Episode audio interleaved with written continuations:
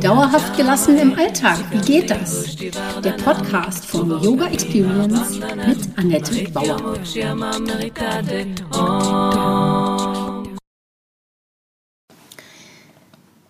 Hallöchen, schön, dass du da bist. Ich begrüße dich zur Podcast-Folge 33. Prana ist Lebensenergie. Mein Name ist Annette Bauer, ich bin Yogalehrerin, Yogatherapeutin und Yoga-Coachin. Meine Vision ist es, Yoga von der Matte in den Alltag zu holen. Mit meinen Yoga-Hacks kommst du locker durch die Woche. Wenn du wirklich dranbleiben möchtest, komm in meine Facebook-Gruppe Annettes Yoga Lifestyle Hacks und hol dir dort Tipps und Tricks ab, wie du dauerhafter gelassen bleiben kannst. Jede Woche stelle ich eine Übung vor und freue mich, wenn sie dir im Alltag hilft. Mein Podcast heißt auch so Yoga für dauerhafte Gelassenheit im Alltag. Du siehst, alles dreht sich bei mir um meine Vision, die Welt entspannter zu machen und dich auch. Was ist nun aus yogischer Sicht gute Energie und woher holen wir diese? Worum geht es also heute um Prana, die Lebensenergie, so nennt sich das im Yoga, Bewegung und Atem und auch der wissenschaftliche Nachweis dieser Ideen.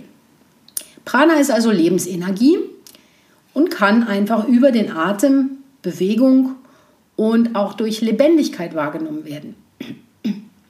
Es ist zwar überall im Universum und in allen, allem enthalten, aber erst die Bewegung ist der Ausdruck von Prana.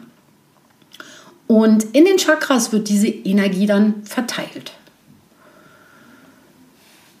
Wenn wir uns schon mit Energien und Chakras beschäftigen, ist es Zeit, auch Prana genauer zu beleuchten. Kosmische Energie wird im Yoga als Prana bezeichnet und steht als Synonym für Vayu, für den Wind. Wind ist Bewegung. Ähm, diese fünf Winde oder fünf Pranas steuern unterschiedliche Prozesse des Körpers und des Geistes, die deshalb im Ayurveda in fünf Haupt- und fünf untergeordnete Pranas aufgeteilt werden. Damit will ich dich jetzt aber gar nicht behelligen. Wichtig ist zu wissen, je nachdem, welche in der Situation gerade aktiv sind. Also das ist dann da, wo es interessant wird. Gerät irgendwo die Energie ins Stocken, kann er durch Yoga oder Kräuter äh, oder richtige Ernährung und Massagen wieder in Fluss gebracht werden. Den fünf Energien dieses Prana sind Funktionen wie Denken, Reden, Atmen, Sehen und Hören zugeordnet. Diese gelten als unsterblich. Über den Atem steuert man das Prana. Deshalb nennt man die Atemübungen im Yoga auch Pranayama. Das bedeutet so viel, dass, was den Atem ausweitet. Durch diese Technik wird Lebensenergie angereichert und zum Fließen gebracht. Ist klar. Atem ist unser göttlicher Funken, der hält uns am Leben. Ist der Atem weg, sind wir auch nicht mehr da. Und ist alles im Fluss, kann Prana durch die Energiebahnen und kan Kanäle, also die heißen im Yoga Nadis, durch den Körper und den Geist zusammengeführt werden und das führt dann, wenn das alles im perfekten Fluss ist, zu Samadhi. Samadhi ist äh, der Zustand, wenn man meditiert und dann in einen Seinszustand gerät, der eigentlich keine Worte mehr hat. Nadis kann man mit den Meridianen vergleichen. Chakras, haben wir gelernt, sind große Energieräder, die eben die Energie verteilen. Dabei ist Reinheit wichtig. Sind die Chakras und die Kanäle, also die Nadis, blockiert, empfindet man das als ungutes Gefühl oder Schmerzen. Deshalb ist Reinheit im Yoga so ein großes Thema. Denn reine Ernährung, gute Körperfunktionen, reine Gedanken unterstützen den Energiefluss und halten die Kanäle frei. Wie soll das möglich sein, wenn man Drogen konsumiert oder zum Beispiel Fleisch isst? Da ist natürlich immer eine große Diskussion, die will ich jetzt hier nicht anstoßen, aber doch mal wieder in Erinnerung bringen, was verunreinigt den Körper, was gehört da alles zu und vielleicht kannst du auch für dich einfach mal darüber nachdenken. Prana ist eben auch Bewegung. Nicht nur Atem, sondern Bewegung. Der Atem ist ja auch bewegt. Es hört sich auch alles sehr theoretisch an, doch kann jeder Prana im Alltag erfahren. Zum Beispiel mit einigen Sonnengrüßen kommt man in Schwung. Man bewegt den Körper. Es kann auch eine ganz eigene dynamische Asana-Praxis sein, also Yoga-Übungen, die du machst. Das muss jetzt nicht unbedingt der Sonnengruß sein. Und stellt man sich danach hin und schließt die Augen, kann man wahrnehmen, wie das Blut pulsiert und das Herz schlägt. Du hast dich halt ein bisschen angestrengt oder einfach bewegt. Aber da ist die Frage, ist das nur das Blut oder könnte man das auch einfach als Lebensenergie bezeichnen?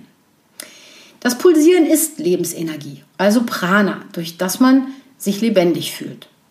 Steuert man diese Energien durch den mittleren Kanal, also wieder den, was man jetzt so mit, dem, mit der Wirbelsäule vergleichen könnte, das ist ungefähr da, aber es ist eben energetisch gemeint, ähm, dann wird es möglich, diese erhöhte Energie mit der Allseele zu verbinden, also die unteren Chakras mit den oberen. Und wie gesagt, die Chakras sind dabei Energieverteiler, so wie Turbinen kann man sich das vorstellen, die die Energie immer weiter nach oben leiten können, je nachdem, wenn alles rein ist und durchlässig ist. Das kennst du im Körper auch, wenn was blockiert ist, dann hast du Verspannung oder die Verdauung ist nicht so gut. Also äh, eine Reinheit ist einfach gemeint, dass man sagt, dass etwas gut fließen kann. Ja, und in dem Fall ist es halt die Energie gemeint. Auch das ist vielleicht ein bisschen abstrakt, aber zumindest kann man sich vorstellen, dass eine gute Vorbereitung bedarf und dass man nicht mal einfach nur mit der Energie spielen sollte. Wer Prana als Übung bei einem erfahrenen Meister erlernt, weiß, wie komplex, aber auch wie spektakulär das ist. Und diese Lebensenergie des Prana ist sozusagen das Leben des Lebens. Also der, der, die Quintessenz des Lebens ist nicht nur das, was wir machen, wie wir uns bewegen oder was wir im Leben darstellen, sondern der Sinn oder der, die Quintessenz ist das Prana. In einer Upanishad, in einer Taittiriya Upanishad finden wir folgendes. Prana ist das Leben des Lebens und ohne den Atem oder Prana ist das Lebewesen tot. Er manifestiert sich in der Atmung, Verdauung, Ausscheidung und Bewegung. Prana ist also eine Art von Energie, die man aufnehmen, konzentrieren und im Körper verteilen kann. Auch in der weiteren yogischen Literatur steht Prana für funktionelle Prozesse in allen lebenden Organismen, für Nervenimpulse. Ähm, es ist auch ein kosmisches, energetisches Prinzip. Es steht für Brahman, also die Kraft, die die Entstehung des ganzen Universums zu Wege gebracht hat. Dann auch wiederum hat es einen statischen und einen dynamischen Aspekt. Also dann steht es für Lebenskraft, für Atemluft, für den Impuls einfach nur auszuatmen. Das, auch das nennt man Prana. Prana sind alle vitalen Funktionen und aber auch die körperlichen Aktivitäten.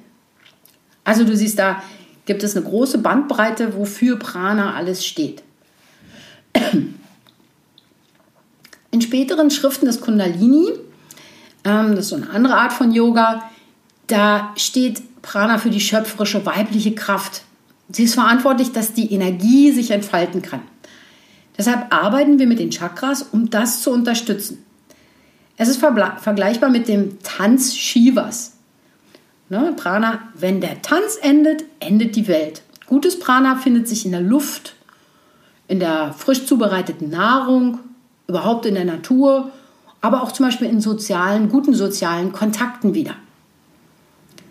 Wie gesagt, dazu sind diese gereinigten Kanäle wichtig. Dafür machen wir Yoga, diese Übungen oder ernähren uns gut. Denn zum Beispiel die Aufnahme von zu viel Prana nützt überhaupt nichts. Also wenn wir viele Atemtechniken machen, wenn der Körper das gar nicht dann verwerten oder verteilen kann. Da kommt wieder die Yoga-Lehre ins Spiel. Bewegung führt zur Reinigung und dadurch wird auch das Interesse an guter Nahrung überhaupt gefördert oder überhaupt, dass man das entwickelt, das kommt durch eine regelmäßige Praxis bei einem selber eigentlich automatisch zum Vorschein.